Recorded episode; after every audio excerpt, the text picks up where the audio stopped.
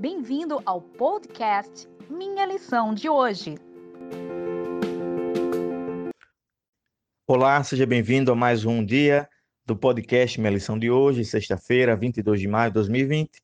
Iremos recapitular o que essa semana nós estudamos.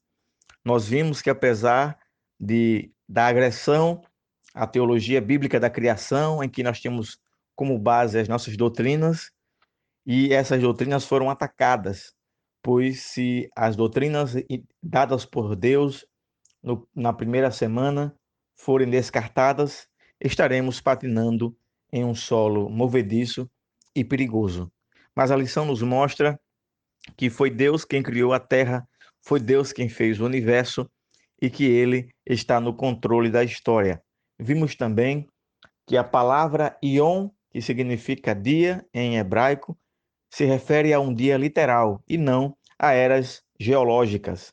E onde aparece essa palavra, refere-se a um dia literal de 24 horas. No texto de Gênesis 1, nós temos a expressão tarde e manhã, significando a parte escura como tarde e a parte clara do dia como manhã, compondo ali um dia literal de 24 horas.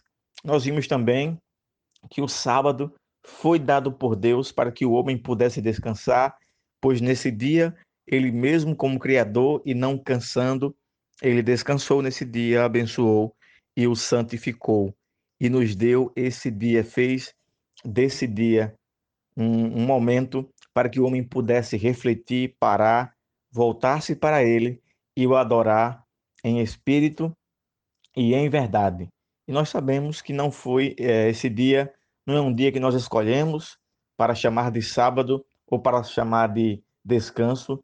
Este é um dia literal, é o sétimo dia da semana, o sábado do Senhor. A criação também nos leva para o casamento e para a instituição chamada família. Deus chamou o primeiro homem, apesar de não ter pai e não ter mãe, a deixar o seu pai e a sua mãe apontando para as para a posteridade, para as próximas gerações, que cada um deveria formar, formatar a sua própria família, sendo composta por um homem e por uma mulher e a sua descendência. Então, o texto bíblico de Gênesis, de Gênesis capítulo 2 nos traz a teologia do casamento, suas implicações e a sua devida importância. Sem dúvida, na criação nós já temos a, o, o apontamento, a direção que apesar da queda, Deus, da queda do homem, do pecado do homem, Deus não foi pego de surpresa.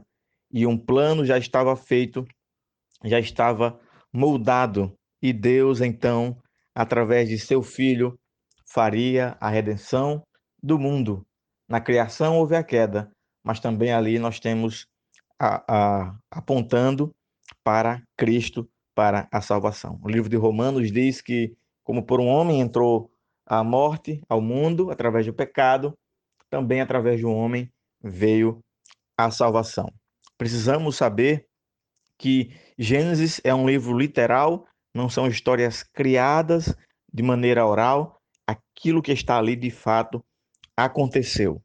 A escritora Ellen G. White, em Testemunhos para a Igreja, volume 8, página 258, diz: As mais vigorosas mentes, se não forem guiadas pela palavra de Deus, tornam-se desnorteadas em suas tentativas de investigar as relações entre a ciência e a revelação. O Criador e suas obras encontram-se além da compreensão dessas pessoas, visto que não conseguem explicar esses fenômenos pelas leis naturais. Afirmam que a história bíblica é indigna de confiança. Nós temos que nos voltar para Deus e saber que Ele é digno de total confiança e a Sua palavra é real e verdadeira. Que Deus te abençoe, que a sua vida esteja firme no Senhor. E lembre-se que precisamos nos voltar para esse Deus maravilhoso como Criador e mantenedor de todas as coisas. Um forte abraço e até o próximo podcast. Obrigado por ouvir o nosso podcast. Compartilhe e até amanhã.